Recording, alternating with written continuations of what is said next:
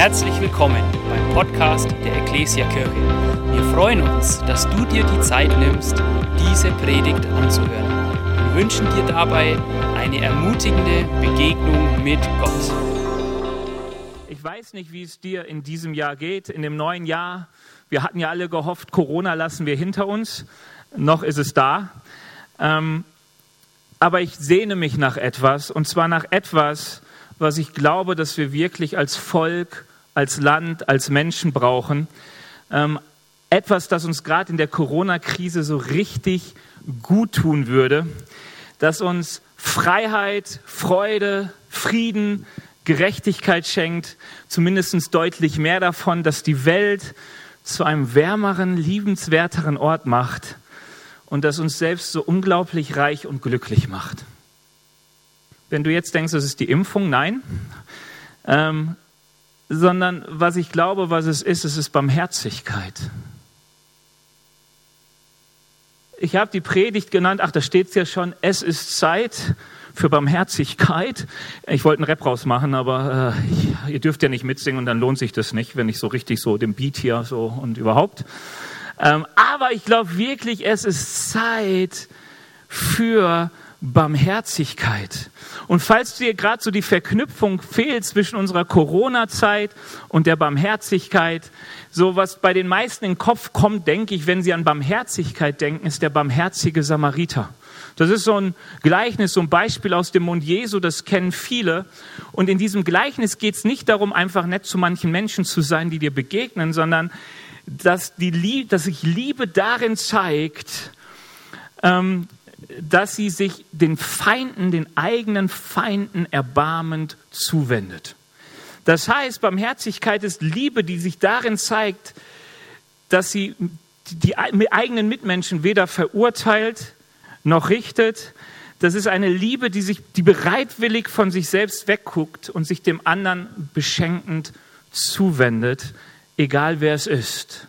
Barmherzigkeit ist Liebe, die sich in der Tat ausdrückt gegenüber jedem Menschen. In Lukas 6, Vers 36 sagt Jesus, seid barmherzig, wie auch euer Vater im Himmel barmherzig ist. Seid barmherzig, wie auch euer Vater im Himmel barmherzig ist.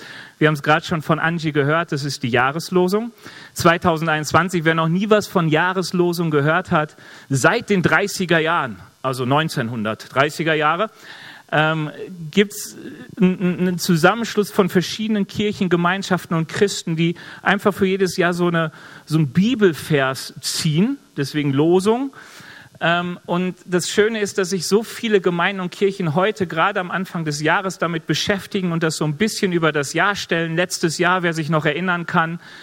Ähm, ich glaube, hilf meinem Unglauben. Und ich fand, das hat gut gepasst zum Jahr, wie oft in diesem Zwiespalt zwischen ich will glauben und doch plagen mich die Zweifel. Ähm, und heute heißt dieser Vers, seid barmherzig, wie auch euer Vater im Himmel barmherzig ist. Das steht in Lukas 6.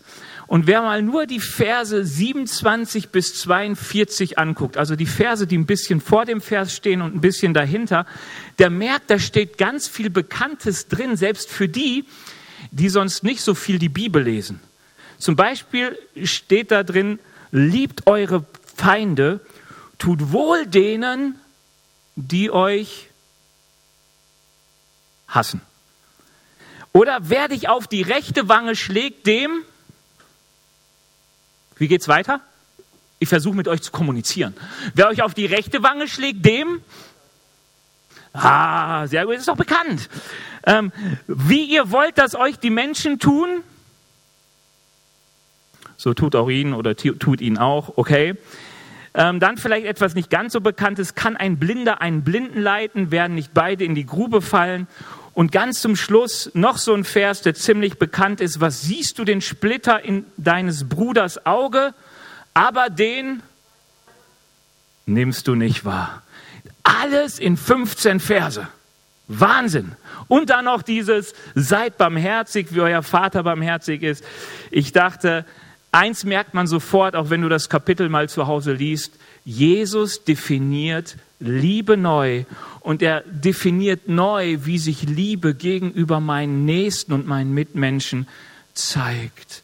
Und er möchte tatsächlich, dass wir seine Nachahmer sind. Seid so barmherzig, wie Gott barmherzig ist. Übt Barmherzigkeit, wie Gott Barmherzigkeit übt. Und ich wünsche mir so, dass wir in diesem Jahr lernen, barmherziger zu werden, weil unsere Zeit braucht Barmherzigkeit. Ey, wir sind so oft im Gegeneinander, wenn der andere eine andere Meinung hat und vielleicht meine Gesundheit riskiert oder die Meinung, mein, mein, mein, mein Einkommen riskiert. Wie schnell gehen wir gegeneinander los? Wir brauchen Barmherzigkeit. Wir erleben so unterschiedlich die Krise. Wir, wir reagieren so unterschiedlich darauf. Was wir brauchen ist ein Erbarmen für meinen Mitmenschen. Gerade für den, der anders denkt und anders tickt und anders handelt. Die Bibel sagt uns Punkt eins, wie kommen wir dahin? Nimm Gott zum Maßstab. Die Bibel sagt uns an verschiedenen Stellen in unterschiedlicher Art und Weise, dass wir Menschen wie Schafe sind, die keinen Hirten haben. Ich bin kein Schäfer. Ich habe euch jetzt auch nur Schaf gegessen und noch nie gehalten.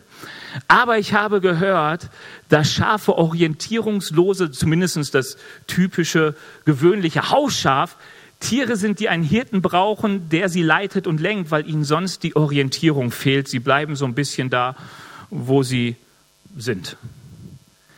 Und Jesus vergleicht uns, die Bibel vergleicht uns damit, sie widmet sogar einem ganzen Buch, wie ist der Mensch ohne Gott? Prediger. Kannst du nachlesen, ist jetzt nicht das ermutigendste Buch, aber passt in die Corona-Zeit. Ähm, du findest es im Schöpfungsbericht wo, wo, wo, wo die Bibel uns sagt, der Mensch ist geschaffen von Gott. Er hat die Welt bekommen, um ähm, sie zu beherrschen, um sie sich untertan zu machen, um aufzubauen, zu gründen, zu schaffen, zu pflegen und so weiter, zu bewahren. Mm, und dieser Mensch löst sich von seinem Schöpfer und ist seitdem irgendwie orientierungslos unterwegs.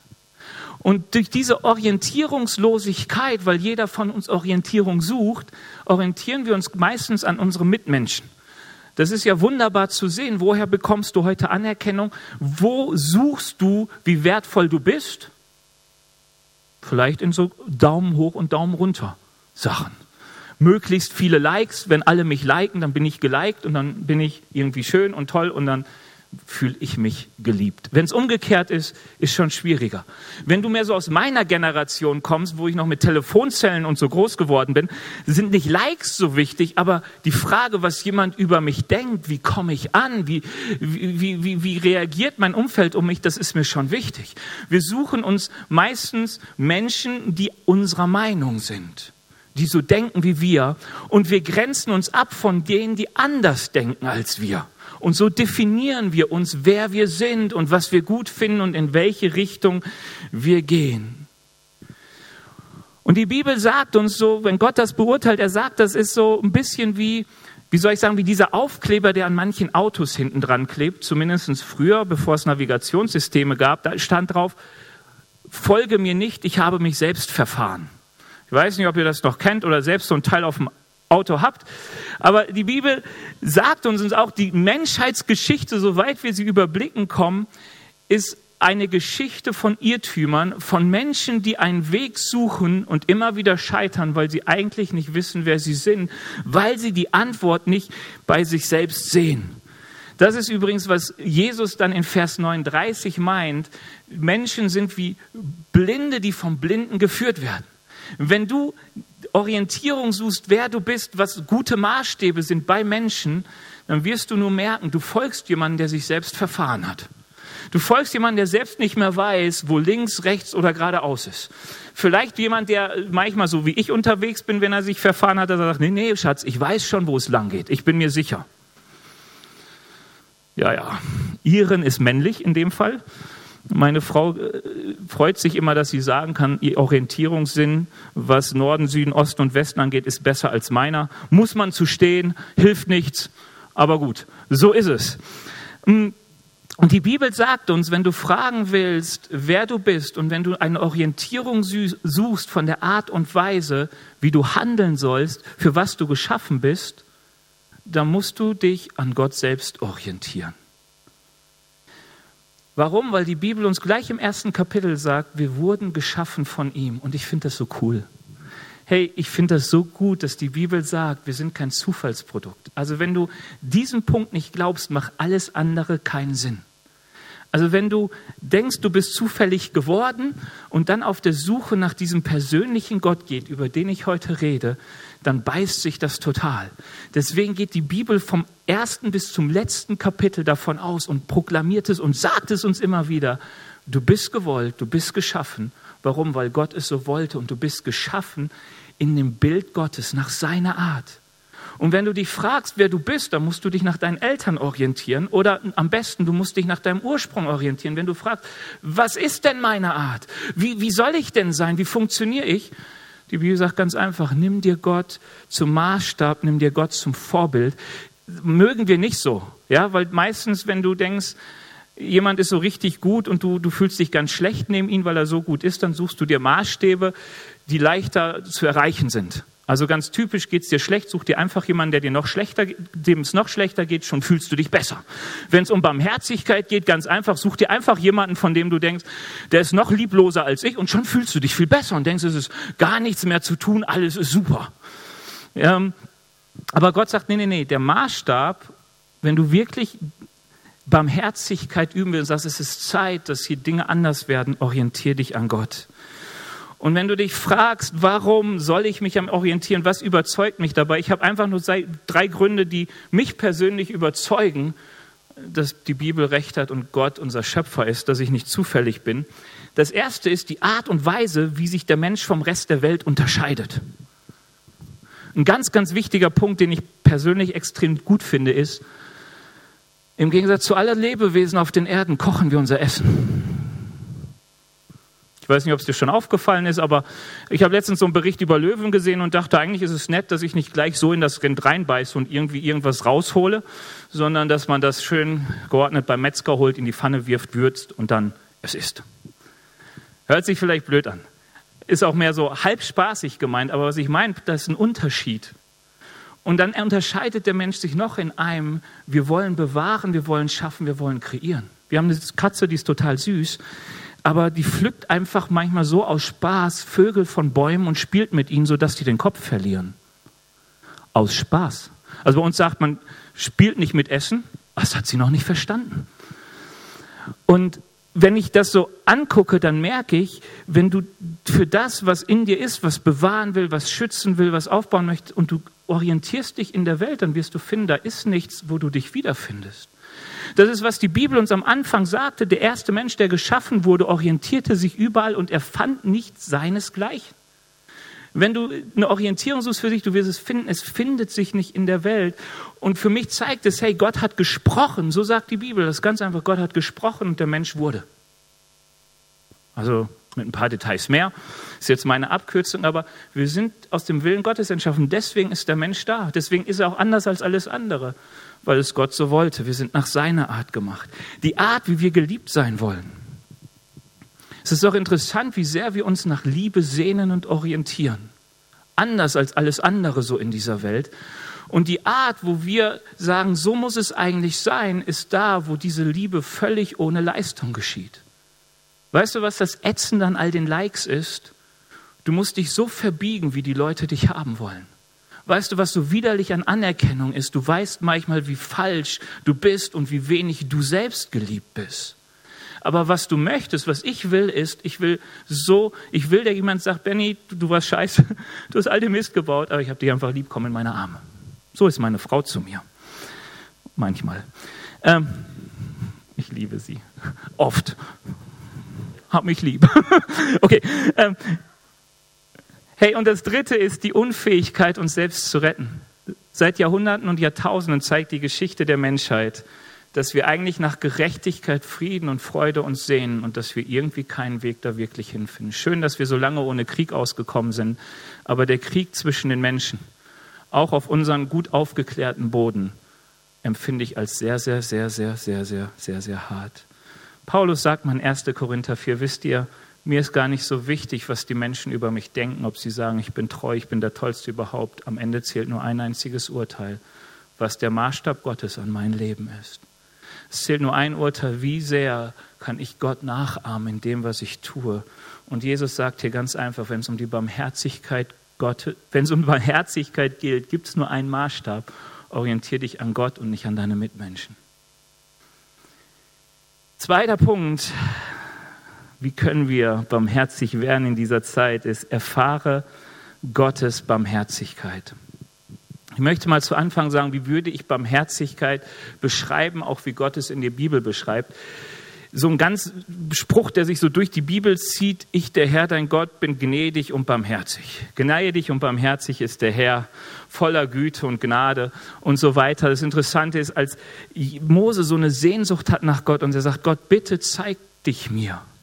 Das war da, wo das goldene Kalb gekossen war und so. Alles nicht so schön. Er erlebt Gott als den, der gnädig und barmherzig ist. Gott sagt, wie ein Vater sich seiner Kinder erbarmt, so erbarmt sich Gott denen, die ihn fürchten. Also Gott vergleicht Barmherzigkeit ganz, ganz stark mit dem, was wir von Eltern gegenüber ihren Kindern sehen. Und das ist eine Art von Liebe, die du außerhalb, leider auch nicht immer innerhalb, aber auch außerhalb so gar nicht mehr findest. Woran kennzeichnet sich die? Die Liebe der Eltern kennzeichnet sich daran, dass sie zumindest bis zum gewissen Punkt keine Leistung vom Kind dafür erwarten, oder? Also zumindest erlebe ich das da, wo es noch gut läuft, dass du dein Kind einfach liebst, weil es ist. Hinterher, wenn es in die Schule kommt und so, ändern sich die Dinge. Aber bis dahin, weißt du, woran merke ich das schön? Ähm, überleg mal, du sagst deinem Kind, Kind, bitte, du darfst raus, mit deinem Dreirad spielen, alles gut, aber fahr nicht auf die Straße.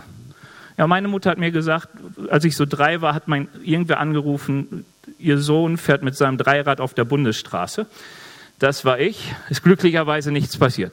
Aber dein Kind hört das und es ist so wie ich und fährt dann auf die Bundesstraße und ein Auto erwischt das Kind. Du siehst das? Wie siehst, wie dein Kind angefahren wird. Und du stellst dich sofort am Rand und sagst, Kind, ich hab's dir gesagt, jetzt sieh zu, wie du klarkommst. Tschüss. Wird doch keiner machen, oder? Barmherzigkeit fragt an der Stelle nicht nach Schuld, fragt nicht nach, äh, wie was wo, sondern rennt zum Kind und sagt, was kann ich tun, diesem Kind irgendwie zu helfen? Mir ist alles andere egal. Meine Liebe zum Kind sagt nur eines, Hilfe. Keine Anklage, keine Verurteilung, kein, sieh doch selber zu, wie du klarkommst, sondern Liebe erbarmt sich. Und Jesus sagt uns, Gott sagt uns, genauso denkt Gott über uns. Er hat den Menschen geschaffen und alles in seinem Innern ist, ich will mich über diesen Menschen erbarmen. Ich kann ihn nicht alleine lassen in seiner Schuld. Ich kann ihn nicht alleine lassen, orientierungslos in dieser Welt, sondern was Gott will, er will sich uns erbarmen. Seine Barmherzigkeit wird darin sichtbar, dass er uns gegenüber tätig wird. Er lässt regnen über Gerechte und Ungerechte hey, wir sind in seiner Welt, aber wir dürfen in seiner Welt leben. Er sagt nicht, oh Mann, ihr seid alle so doof, ich rotte euch aus. Er ist barmherzig. Wenn ich manchmal mit manchen Menschen rede, dann verstehen sie die Barmherzigkeit Gottes nicht. Sie sagen, Benny, wenn es Gott geben würde, dann könnte es diese Ungerechtigkeit nicht geben. Und dann versuche ich diesem Menschen klarzumachen, sag mal, wo soll denn Gott anfangen zu richten und wo soll er aufhören? Das ist ja mal ein ganz, ganz wichtiges Thema. Weil das Schöne ist ja, und das ist ja auch dieses, kommt auch in diesem Text vor diesem Beispiel mit diesem Balken in deinen Augen, den du nicht siehst, aber dem Balken, den du bei dem anderen siehst, was ja eigentlich nur so ein Splitter ist. Ähm, weil das Interessante ist, wir sind immer gerecht genug, dass der Herr uns verschonen muss, aber es gibt genug Ungerechne, die der Herr nicht verschonen darf. Und Gott sagt, genau das ist das Problem. Ich habe die Welt den Menschen gegeben und ich erbarme mich ihnen. Ich ertrage die Ungerechtigkeit, ich ertrage die Dinge, aber ich will mich ihm zuwenden. Und die größte Tat des Erbarmens Gottes ist, dass er selbst auf diese Welt kam. In Jesus, ich muss da nicht so viel sagen, wir kommen gerade von Weihnachten. Aber was ich so interessant finde, Jesus zeigt uns, was Barmherzigkeit ist. Er zeigt uns, was Barmherzigkeit ist. Warum? Er es gibt keinen Menschen, zu dem er sich nicht wendet. Es gibt kein Kontaktverbot für ihn. Es gibt keine Berührungsängste. Es gibt keine Anklage. Also wenn du siehst, was Jesus so alles passiert, dann denkst du, Mann, der müsste doch die Leute mal anklagen, der müsste mal wütend werden, der müsste mal vom Kreuz steigen und draufschlagen auf die Leute. Keine Ahnung, es gibt so viele Punkte, wo ich denke, mein Herz wäre nicht ganz so barmherzig. Aber Jesus zeigt Barmherzigkeit. Alles, was wir von Weihnachten wissen, ist Ausdruck der Barmherzigkeit Gottes. Jesus nahm alle Menschen an, ohne auf ihre Schuld zu sehen, ohne ihren Stand zu achten, ohne ihre Gesinnung zu sehen, ohne zu fragen, was hat man ihn an, ihm, was haben sie ihm angetan. Weißt du, und ich sage dir etwas, was wir brauchen, ist eine Begegnung mit der Barmherzigkeit Gottes. Es gab Menschen, die hatten damals eine, eine Begegnung mit der Barmherzigkeit Gottes und sie fingen an, ihre Welt zu verändern, indem sie Barmherzigkeit geübten gegenüber ihren Mitmenschen. Wenn du in die Geschichte hineinguckst, der ersten Jahrhunderte, herausragend bei den Christen war die Art und Weise, wie sie ihren eigenen Leuten und ihren Mitmenschen begegneten. Wie sie sich zuwandten in Liebe zu der Not und zu, den, zu, der, zu der Not der anderen. Also es ist wirklich manchmal, wo ich, ich glaube, ich habe hier vor ein paar Wochen mal vorgelesen, so was so ein Bischof schrieb, wo die Pest in seiner Stadt war, wodurch die Christen auffielen, nämlich dass sie auf die Kranken zugingen es zuließen, dass sie nicht einsam, sondern in ihren Armen starben. Sie haben sie begruben, erkrankten dabei selbst an der Pest, wurden wieder von anderen gepflegt und so weiter, der Kreislauf. Und sie fielen auf dadurch, dass die Christen die Toten begruben, dass sie auf die Notdürftigen hingingen und von, ihrer, von ihren eigenen Bedürfnissen wegguckten. Sie fielen auf, so auf, dass, dass, ich weiß nicht mehr, wie der Kaiser hieß, sagte, oh Mann, was die Christen dazu macht, dass alle an ihren Jesus glauben, ist ihre Nächstenliebe, weil sie versorgen nicht nur ihre eigenen Leute, sondern auch unsere. Barmherzigkeit, Barmherzigkeit. Ähm, Jesus geht darauf ein, um zu sagen, wie, wie erlebe ich denn die Barmherzigkeit Gottes? Und es gibt so Lukas 15, also ein paar Kapitel weiter als Lukas 6, gibt so, ein, so drei Beispiele. Das ist das Beispiel vom verlorenen Schaf, vom verlorenen Groschen und vom verlorenen Sohn. Gerade das Letztere ist ja sehr, sehr bekannt.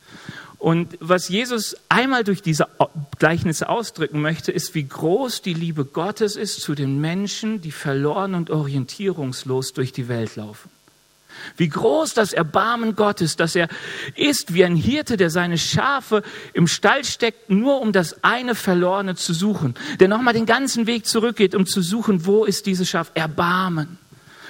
Der ist wie, wie die Leidenschaft, wie eine Frau, die ihren Groschen verliert oder ihr, ihr wie heißt es, ist ja wurscht, ihren Groschen halt und den dann sucht. So ein wichtiger Groschen irgendwie wegen Ehe und so. Ich habe gerade den Begriff vergessen. Und dann kommt es mit dem verlorenen Sohn das, was so bekannt ist, weil es so eindrücklich ist. Dieser Sohn, der zu seinem Vater sagt, Vater, bitte das Erbe, ich will mir ein schönes Leben machen. Und der Sohn kriegt sein Erbe und er macht sich ein schönes Leben, bis das Erbe weg ist. Die Hungersnot kommt, er sich bei Schweinen vorfindet und an diesem Punkt passiert etwas. Nämlich, dass er merkt, ich hatte schöne Ziele, aber wo ich hier bin, ich bin eigentlich nicht geschaffen für die Schweine, aber mein Handeln, das, was ich bin, hat mich dorthin gebracht zu den Schweinen. Ich muss zurück zu meinem Vater, weil jeder Knecht in seinem Haus hat es besser als ich hier. Und ich werde zu meinem Vater sehen, ich bin unwürdig, dein Sohn zu heißen, aber ich, ich bitte dich, nimm mich auf als ein Knecht. Und er kommt zurück und dann ist das, was unser Herz so erwärmt, weil dieser Vater nicht so dasteht. Wer bist denn du? Du siehst ja scheiße aus. Habe ich es dir nicht gesagt? Hast das ganze Erbe verprasst. Sieh zu, wo du bleibst. Keine Ahnung, du bist sowieso enterbt. Keine Ahnung, was noch alles. Ähm, ich bin ja auch gar nicht dein Vater und was weiß ich. Nein, nein, all das nicht, was vielleicht einer von uns erwartet, sondern die Arme sind weit offen. Von ferne sieht er seinen Sohn, rennt ihm entgegen, nimmt ihn in den Arm, sagt, mein Sohn war tot, er ist zurück und beschenkt diesen Sohn überreich. Ring an Finger, Schuhe an den Füßen, Kleid an, dicke, fette Party. Und Jesus sagt, so groß ist die Freude und so groß ist die Leidenschaft Gottes für uns Menschen. Wie dieser Vater der seinen verlorenen Sohn empfängt. Und das berührt. Warum? Weil diese Art von Liebe bei uns kaum zu finden ist. Weil wir es genauso kennen, dass du zurückkommst und die Leute sagen, habe ich es dir denn nicht gesagt? Jetzt guck erst mal wieder, dass die Sachen wieder zurückkommen. Du hast das Erbe verprasst, uns fehlen anderthalb Felder, uns fehlen die Schweine, keine Ahnung was. Das ist die Liebe doch, wie wir sie kennen. Sie basiert irgendwie doch auf Leistung. Und ich kann dir nur eines sagen, die Bibel, Jesus beschreibt diese Liebe so, die, die, die, die, die, die, die muss nicht in unser Kopf, die muss in unser Herz, die braucht eine Begegnung mit Jesus, sie braucht genau diese Begegnung, die dich, dich dazu führt zu sagen, ich bin schuldig vor Gott. Ich bin eigentlich so ein schlechter Mensch. Und du wendest dich an Jesus und sagst, Herr, es tut mir so leid. Und dann erlebst du, wie Gott dich mit seiner Liebe beschenkt, völlig unverdient. Und ich kann dir verschiedenste Stationen in meinem Leben sagen, wo ich diese Erfahrung habe und ich brauche diese Erfahrung immer noch. Ich brauche Begegnung mit der Barmherzigkeit Gottes, weil sie die einzige Chance ist, dass mein hartes Herz weich wird. Erst wenn ich ihn sehe, wie er mir gegenüber barmherzig ist, kann ich anderen gegenüber Barmherzigkeit geltend machen. Und das ist interessant, weil das Gleichnis vom verlorenen Sohn, vom verlorenen Schaf und vom verlorenen Groschen soll nicht die Barmherzigkeit Gottes nur groß machen, sondern sie soll gerade den Menschen, die die Barmherzigkeit Gottes nicht verstehen, zeigen, wie komisch sie eigentlich drauf sind. Weil dieser Bruder oder der Sohn, der abhaut mit dem Erbe, hat noch einen älteren Bruder. Der ältere Bruder bleibt die ganze Zeit bei seinem Vater. Und als der Sohn zurückkommt und der Vater für ihn eine Party schmeißt, geht der Sohn dahin und sagt, hey, was ist hier los? Wie kann das sein? Ich bin Tag aus, Tag ein bei dir. Für mich, für mich hast du noch nie eine Party geschmissen. Und der Vater sagt, hey, was dein ist, ist meine, was mein ist, ist auch dein, aber lass uns feiern.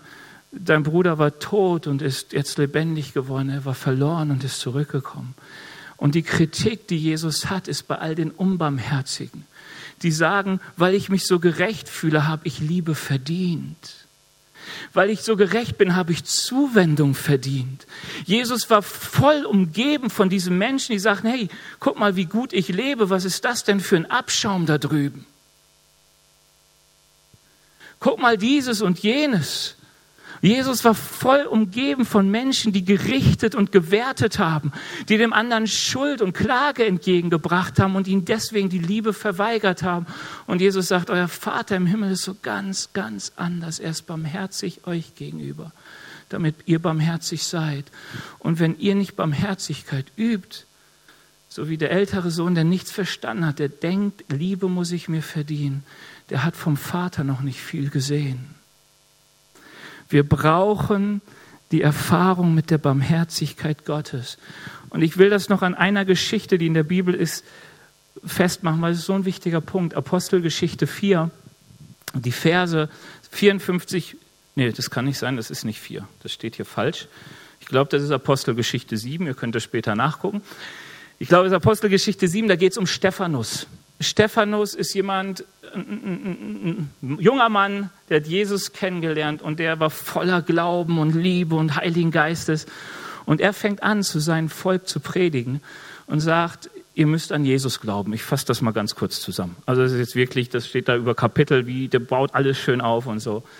Aber er sagt, hey, wir sind mit unserer Gerechtigkeit schuldig geworden vor Gott. Unsere Gerechtigkeit schafft es überhaupt nicht, irgendetwas bei Gott hervorzurufen an Liebe. Wir brauchen das Erbarmen Gottes. Wir brauchen die Freisprechung durch Jesus. In Jesus hat er uns gezeigt und so weiter. So, die, die, die Bibel sagt uns, dass die Leute so wütend wurden über das, was Stephanus gesagt hat. Gerade an dem Punkt, wo er sagte, ihr seid schuldig, ihr verdient die Liebe Gottes nicht durch eure Taten, dass sie Stephanus vor die Stadt zerrten, Steine nahmen und ihn anfingen zu steinigen. Das ist übrigens damals noch erlaubt gewesen, so halb. Heute nehmen wir nicht mehr echte Steine, aber wir nehmen Worte, wir nehmen Shitstorms und alles Mögliche. Wir sind noch genauso, dass wir die Menschen irgendwo hinschieben. Aber jetzt ist das Interessante, was passiert. Stephanus heißt es, fiel auf die Knie sah in den Himmel, sah Jesus zu Rechten des Vaters stehen.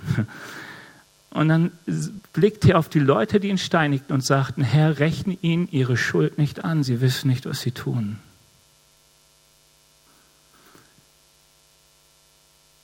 Stephanus übte Barmherzigkeit.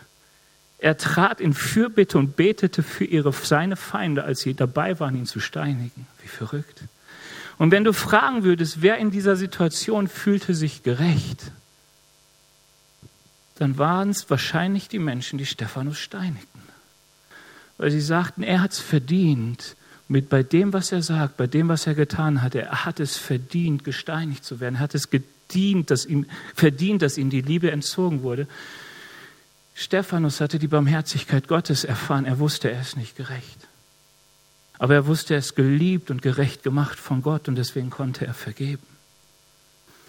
Ich wünsche uns so, dass wir mehr und mehr von der Barmherzigkeit Gottes in unserem Leben erfahren, weil das die einzige Barmherzigkeit ist, die uns wirklich weich macht von Herzen. Letzter Punkt ist, wenn du die Barmherzigkeit Gottes erfahren hast, handle nach seiner Barmherzigkeit. Also noch ganz wichtig, du musst sie erfahren, weil du wirst etwas merken. Und das ist, was Jesus dann an den Versen anschließt. Er sagt, seid barmherzig, wie euer Vater barmherzig ist. Richtet nicht und ihr werdet nicht gerichtet. Verurteilt nicht und ihr werdet nicht verurteilt. Lasst los und ihr werdet losgelassen. Gebt und es wird euch gegeben werden und sagt dann, es wird euch so viel gegeben werden, ein gerütteltes, geschütteltes, gepresstes Maß, überfließendes Maß. Das Bild, das Jesus hier verwendet, kommt damals aus, den, aus der Art und Weise, wie die Leute Korn transportierten. Wenn sie Korn holten, dann wurde das in ein Fass geschüttet, dann stapfte man das zusammen, dass es so richtig platt wurde, dann kippte man noch mal was drauf. Es hat mich irgendwie erinnert an äh, Papiermüll, ja. Also wenn du deine Tonne mit Papiermüll voll hast, weißt du, steig rein, trampel drauf und plötzlich ist zwei Drittel wieder frei, dann kannst du wieder und machst es nochmal, nochmal. Irgendwann ist es überfließend voll. Einzige Problem ist, Papiermüll bringt uns nichts. Also Jesus will uns ja sagen, es ist Gottes Maß, dass er uns, mit dem er uns beschenkt, ist Überfluss an Gutem. Wenn wir verstehen, in Barmherzigkeit zu handeln. Und Barmherzigkeit zu handeln heißt als erstes Herzensveränderung. Ich muss lernen, ich muss erleben, ich muss gucken, dass sich mein Herz verändert. Dass ich weiß, nichts, was ich habe, nichts, was ich tue, nichts, was ist, macht mich besser oder gerechter als die anderen. Ich kann keinen Menschen verurteilen aufgrund seiner Werke. Ich kann keinen Mensch verurteilen aufgrund seines Seins. Ich habe nichts mehr, was ich dem anderen vorwerfen kann, weil Jesus ja alles getragen hat. Hey, uns muss das manchmal klar sein, wenn du an anderen, wenn dir vergeben wurde durch Jesus und du hältst fest an der Schuld von anderen, aber ich kann nicht vergeben, dann klagst du permanent Jesus an. Bei der Osterpredigt in ein paar Monaten werde ich das näher ausführen. Aber wenn du das weißt, dass ich genauso wertvoll bin wie alle anderen, dann kann ich anfangen zu handeln. Und ich erlebe eines, der wichtigste Punkt für Barmherzigkeit ist meine Zeit mit Gott. Weil es ist der einzige Ort, wo Gott mein Herz prüfen kann. Wenn ich durch diese Welt gehe und wieder denke, oh Mann, was ist das für einer? Weiß ich, ich muss mal Gott fragen, wie kann das sein, dass ich mich erhebe über andere? Der einzige Prüfung, die wirklich zählt, ist die Prüfung, die Gott mir gibt. Es hilft nichts, wenn andere mich gerecht sprechen.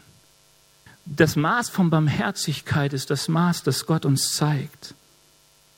Und das Interessante ist, dass dieses Maß, wie die Bibel es uns zeigt, das Maß ist, dass nicht, das nicht, das nicht eine Frage ist, will ich oder will ich nicht, das ist Gottes Anspruch an uns. Er sagt, so wie ihr meine Barmherzigkeit erfahren habt, so seid ihr eigentlich verpflichtet, sie weiterzugeben. Und wenn, ich, wenn dieses Herz sich verändert, dann kann ich anfangen, aus meiner neuen Haltung heraus Freunde bis Feinde zu lieben. Das Kapitel ist echt, weil ich danke jedes Wort. Da heißt, sagt Jesus, liebt eure Feinde, tut Gutes denen, die euch hassen, segnet die euch fluchen, betet für die, die euch beleidigen. Der dir auf die Backe schlägt, halte auch die andere hin. Der dir den Mantel nimmt, gib auch das Unterkleid. Gib dem, der dich bittet, fordere nicht zurück, was du verliehen hast. Ähm, was sind das für Ansprüche? Das sind Ansprüche, die aus der Barmherzigkeit, aus der erfahrenen Barmherzigkeit Gottes kommen. Lass uns den Mut haben, uns in dieser Zeit uns auseinanderzusetzen mit unserem Herz. Das Lobpreisteam darf gerne nach vorne kommen. Und, und uns verändern zu lassen von der Barmherzigkeit Gottes, dass wir einander tragen können, dass wir dem, der so anders ist, tragen können? Hey, wisst ihr, wo, wo, wo Barmherzigkeit anfängt? Barmherzigkeit fängt nicht an bei den Flüchtlingen, die irgendwo im Meer untergehen.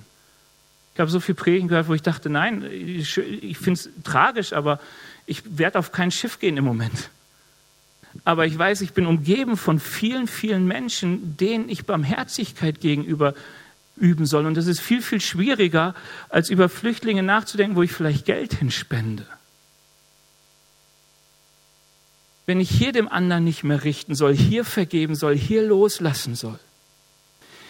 Und es fängt an mit veränderten Denken und veränderten Worten. vielleicht so ein Gleichnis, das du schon mal gelesen hast und dachtest, was soll mir das sagen in Matthäus 7, Vers 6? Selber Zusammenhang, Parallelstelle dazu, da geht es ums Richten und wir sollen nicht richten und wir sollen und nicht verurteilen. Und dann sagt Jesus hier, ihr sollt das Heilige nicht den Hunden geben und eure Perlen sollt ihr nicht vor die Säue werfen, damit sie nicht zertreten mit ihren Füßen, damit die sie nicht zertreten mit ihren Füßen und sich umwenden und euch zerreißen. Du sollst die Perlen nicht vor die Säue werfen. Perlen vor die Säue werfen wieder so ein Ausdruck, der sehr, sehr bekannt ist. Wieder in der gleichen Thematik um Richten, Verurteilen, Barmherzigkeit üben. Und wenn du in die Kommentare guckst, zumindest die ich gelesen habe, dachte ich, alle sagen was anderes. Das ist super, dann kann ich auch irgendwas sagen, kann schon mal nicht falsch sein. Aber mich beschäftigt das und meine Interpretation dieses Punktes ist, wenn ich anfange, über irgendeinen Menschen zu urteilen, zu verurteilen, Schuld vorzuhalten, ihm nicht zu geben, was ich ihm geben kann, dann fange ich an, das, was Gott heilig erklärt hat, vor die Säue zu werfen. Ich lasse es zu, dass die Würde und die, die, die, die, die, die Würde des Menschen zertreten wird. Und du wirst etwas merken, dass genau das das Problem unserer Gesellschaft ist. Wir werden gehasst und wir hassen zurück. Man verurteilt uns und man urteilt zurück. Man erlebt, dass man Leute dem Gerede preisgibt, es zertreten wird und wie das Gerede sich auch wieder gegen einwendet. Unsere Gesellschaft ist hart geworden. Ich weiß nicht, ob ihr äh, schon mal was von Oberstleutnant Marcel B. gehört habt.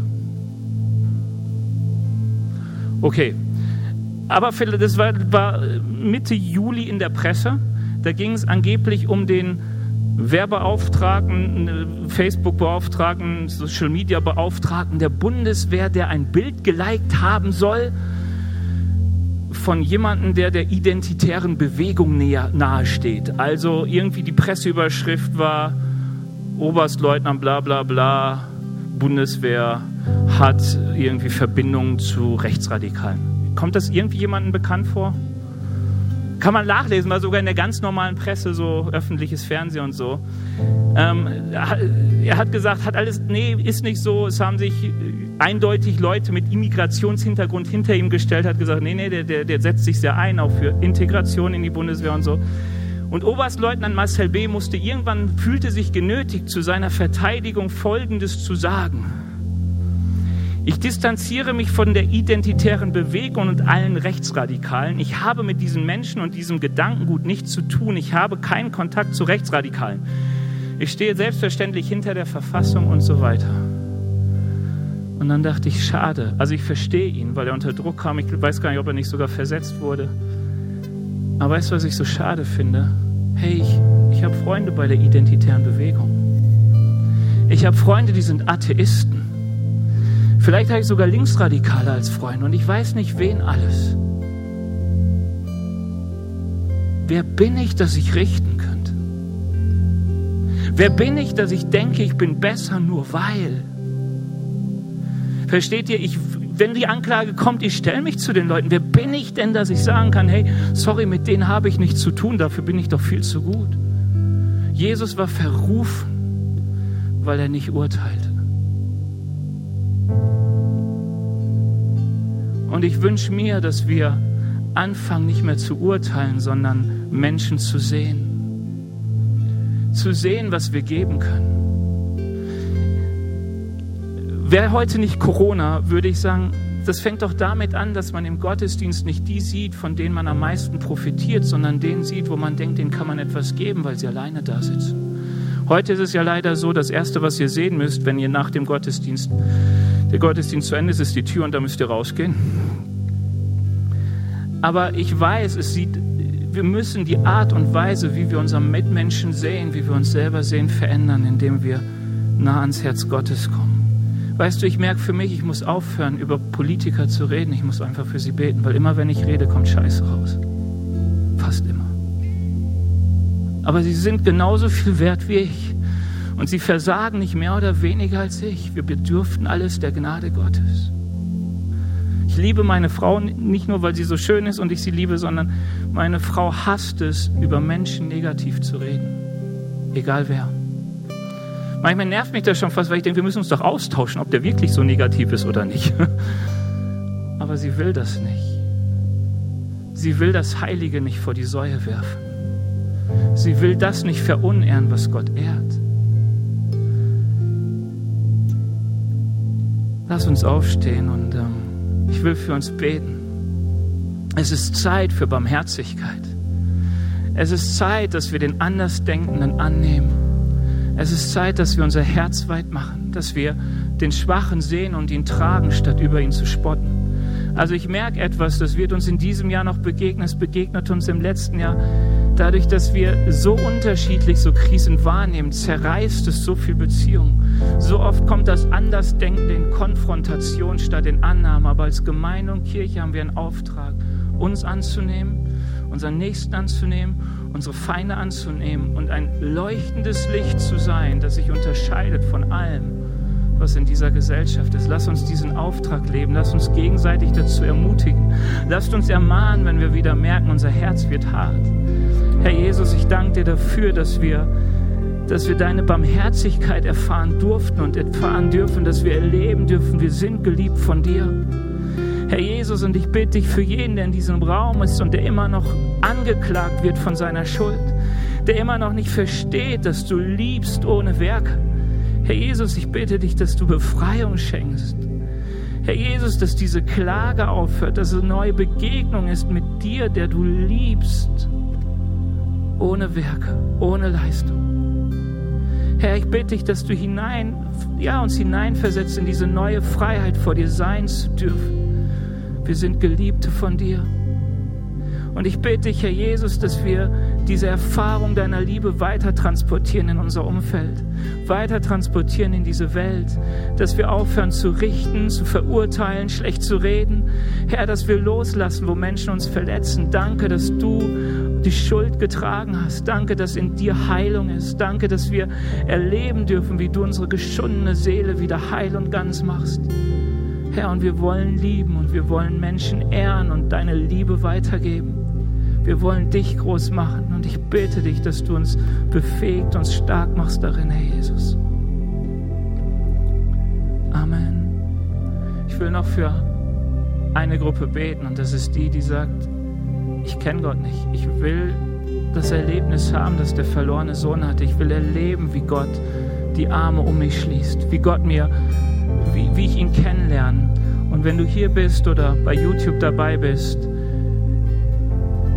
das Coole ist, Gott ist unabhängig von Ort und Zeit und er hört auf dein Rufen. Die Bibel sagt uns, wer ihn von Herzen sucht, der wird ihn finden. Deswegen lade ich dich grundsätzlich ein, fang einfach an, mit Gott zu reden. Es kann ganz einfach sein, Gott, wenn es dich gibt, dann zeig dich mir. Vielleicht merkst du schon auch so, so Schulderkenntnis, dieses Merken, ich bin schuldig geworden vor Gott. Meine eigenen Taten haben mich hingebracht, wo ich bin. Es ist nicht die Schuld der anderen. So oft klagen wir an, der ist ja schuld. Nein, nein, nein, es ist unsere Schuld. Und wenn du es merkst, dann kannst du Gott direkt um Verzeihung bitten und ihm sagen, Herr, vergib mir meine Schuld, werd Herr in meinem Leben. Ich will Orientierung finden bei dir. Ich will, dass du mein Herr bist. Und ich möchte, wenn es dir so geht, jetzt einfach für dich beten. Wenn du bei YouTube dabei bist, du findest unter dem Video noch viele hilfreiche Tipps, wie du die Beziehung zu Gott verstärken kannst. Und wenn du hier vor Ort bist, nach dem Gottesdienst, lernen wir dich sehr, sehr gerne kennen, um dir zu zeigen und dir zu helfen, wie du Gott besser kennenlernen kannst. Herr Jesus, du siehst die, die sich sehnen nach Begegnung mit dir, die sich sehnen danach, dass du sie umarmst, die sich sehnen nach dieser Liebe, die nicht auf Leistung beruht. Herr Jesus, ich bitte dich, dass du ihnen jetzt begegnest dass du ihr Herz eroberst, wo du, wie du irgendwann mal meins erobert hast. Danke, Jesus, dass du souverän bist. Danke, dass du handelst. Danke, dass du liebst. Ich bitte dich jetzt, dass du Begegnung schenkst, Herr Jesus. Dank sei dir dafür. Amen. Wir hoffen, dass dir diese Predigt gefallen hat und dich in deinem Leben mit Gott stärkt. Außerdem wollen wir dich gerne besser kennenlernen. Dazu bist du herzlich eingeladen, unsere Sonntagsgottesdienste um 9.30 Uhr und 11 Uhr zu besuchen. Schau doch mal auf www.ecclesia-rot.de vorbei oder auf den sozialen Medien unter Ecclesia Rot. Wir freuen uns auf dich.